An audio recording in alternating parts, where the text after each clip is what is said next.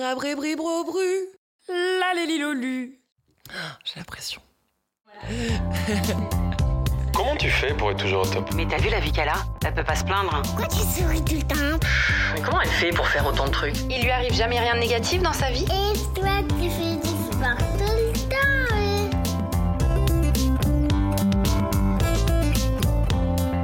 Salut les amis, j'espère que vous allez bien. Je suis hyper heureuse de vous accueillir dans mon propre podcast. Alors je m'appelle Laurie Tillman, j'ai 30 ans et je suis une hyperactive de la vie.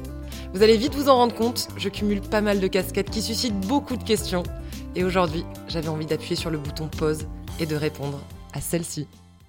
Et le bébé, c'est pour quand? Alors, bientôt maman? Ça y est, vous y pensez? Oh, Un mini toi, ça serait tellement mignon. Ça y est, c'est le moment, faut s'y mettre. Hein. Oula, oula, oula, eh, stop Stop, depuis quand on décide à notre place quand il est bon de devenir parent?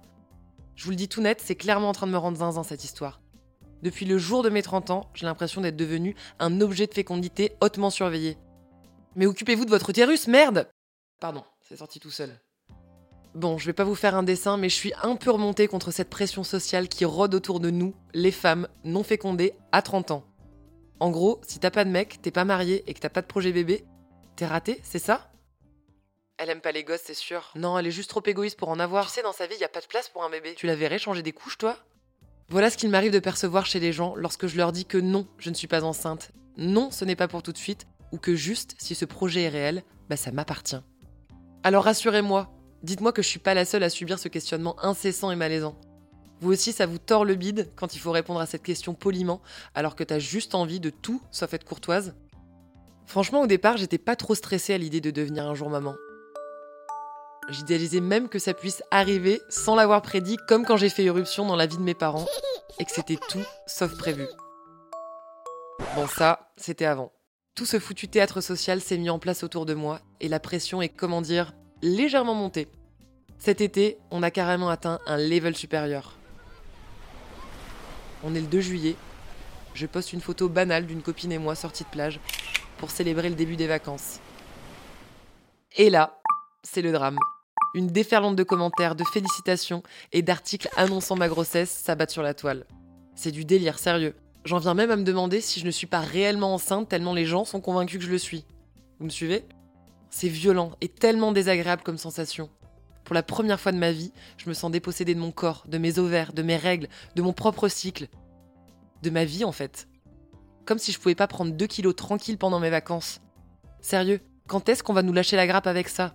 On nous félicite quand on perd du poids et on nous annonce notre propre grossesse quand on prend du gras Mettez-vous à la place d'une nana qui n'est déjà pas à l'aise dans son corps, ou dans l'incapacité d'avoir un bébé. Je vous laisse imaginer les dégâts. Et sinon, il se passe quoi si je fais partie des 150 000 femmes traitées pour infertilité chaque année en France? Et on en parle de toutes celles qui essaient depuis des mois, voire des années, qui viennent de subir une interruption de grossesse, désirée ou non, ou bien une fausse couche. Pour info, c'est une femme sur dix. Et on a toutes une copine ou une connaissance qui galère ou suit un protocole de PMA. Sans parler du stress, des ondes, de la pollution, des hormones, des crèmes qu'on s'est mis sur la tronche et qui ont bien flingué notre fécondité. On ne tombe pas toujours enceinte en claquant des doigts. Et ça, c'est déjà une bonne grosse pression. De là, je me suis posé pas mal de questions sur ce qu'on projetait chez nous, les trentenaires. Sous prétexte que 30 ans est l'âge moyen d'une première grossesse, on serait une ratée si on loupait le coche? Est-ce qu'on pose la même question à nos mecs? Alors, c'est pour quand? Ça va tes testicules? Elles sont prêtes? Alors tu sais, le plus important, c'est de bien les masser avec de l'huile de coco le jour où ça arrive. Parce que sinon, c'est vergéture assurée. Eh, va falloir lâcher la purée, hein, parce qu'après, ça sera trop tard. Hein. tu seras tellement un beau papa. C'est donc précisément à ce moment-là que j'ai réalisé à quel point les mentalités étaient encore trop étroites et en retard sur ce sujet. On nous parle de féminisme, d'émancipation de la femme, on en crée des hashtags et derrière, on nous emmerde comme si la maternité était l'ultime étape pour être heureuse et accomplie Alors, heureuse? Désolée, mais pour moi ça marche pas. J'y crois pas. Une femme n'est pas forcément accomplie avec un enfant. Certaines sont beaucoup plus heureuses sans, quand d'autres expérimentent le burn-out parental. D'autres encore regrettent, non pas parce qu'elles n'aiment pas leur enfant, mais simplement parce que c'est violent. Parce qu'aucune de nous n'est réellement préparée, ni entraînée à un tel chamboulement. Et c'est ok de l'accepter, de l'admettre, de se faire aider, de déléguer, et on en parle du lien d'attachement qui vient pas le jour où on pose le bébé sur le ventre On est censé s'en vouloir Être inquiet Ou on accepte juste que devenir mère, c'est pas un truc inné qui nous lie toutes de manière égale On a chacune notre manière d'envisager la maternité, cet inconnu qui peut faire rêver ou faire peur, exciter ou crisper, alors qu'on nous lâche. Ces questions, ces rumeurs peuvent carrément devenir dévastatrices. Psychologiquement aussi, ça peut laisser des traces. Inconsciemment, je me demande même si tout ça n'a pas déformé ma propre envie de maternité. Et si je devais vraiment tomber enceinte maintenant finalement? Ça se trouve, c'est moi qui suis pas normale. Mais c'est quoi la normalité en fait? Peut-être qu'ils ont raison, c'est le bon timing. Et puis merde, j'ai encore envie de profiter de la vie. Ouais, mais après, ça sera trop tard. Et puis ils sont qui pour décider à ma place? Voilà toutes les questions qui tournent en boucle dans ma tête et auxquelles s'ajoute celle-ci. Mais dans quel monde je vais le laisser? Au milieu d'épidémies, de pollution, de plastique dans les océans et j'en passe? Est-ce que j'ai vraiment envie d'un enfant dans ce futur incertain? Ma première réponse, c'était non merci. Et puis j'ai creusé. Et si au contraire on laissait la possibilité à un être, auquel je transmettrais mes convictions, de sauver ce monde qui part à la renverse? Est-ce que nos futurs enfants ne seraient pas les nouveaux petits soldats qui se battront pour la planète? How dare you bah, J'espère que si.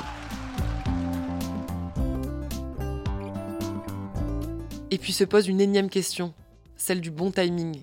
Devenir mère peut être un frein dans une carrière. Et ça m'arrache la gueule de le dire, mais combien de fois on m'a demandé lors d'un rendez-vous pro si j'avais des projets bébés? Ce qui, je le rappelle, est complètement interdit, hein, au passage.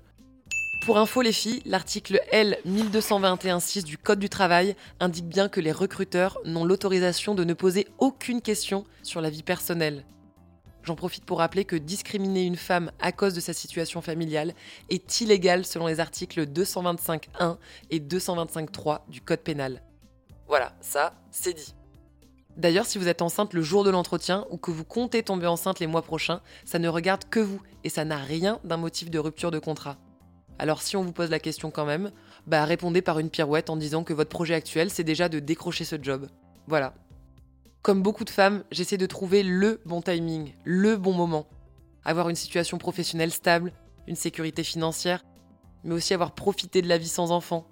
Avoir voyagé, pouvoir encore décider du jour au lendemain de me barrer, surfer, skier, sauter en parachute. Mais est-ce qu'il y a vraiment un bon moment au final? Est-ce qu'on va pas toujours trouver qu'il manque ceci ou cela dans notre vie pour accueillir un nouvel être? Et puis faut se l'avouer, un enfant à gérer, ça fout carrément la trouille. Et c'est dans cette ambivalence d'émotions qu'il faut composer. Hashtag pression Alors voilà, c'est pour toutes ces raisons, et pour bien d'autres, que je pense que le moment est venu de nous lâcher la grappe. On est d'accord là-dessus? En attendant, je vous autorise uniquement à me demander si ce podcast va faire des petits, parce que ça pour le coup, j'en suis convaincue.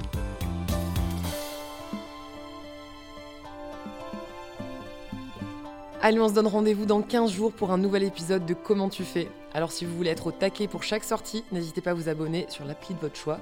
On peut aussi se retrouver sur Insta. Et si toi qui écoutes ce podcast, tu sais aussi lire, alors tu peux retrouver toutes mes méthodes au top, tonique, organique, positive, en librairie. Merci à tous ceux qui ont participé à la création de cette émission, aux Wonder réalisatrices Margot Roll et Céline Malvaux pour leurs good vibes, à Claire Sarfati au montage, et merci à mon deuxième cerveau, Amandine Gombeau, de m'accompagner dans ce super voyage.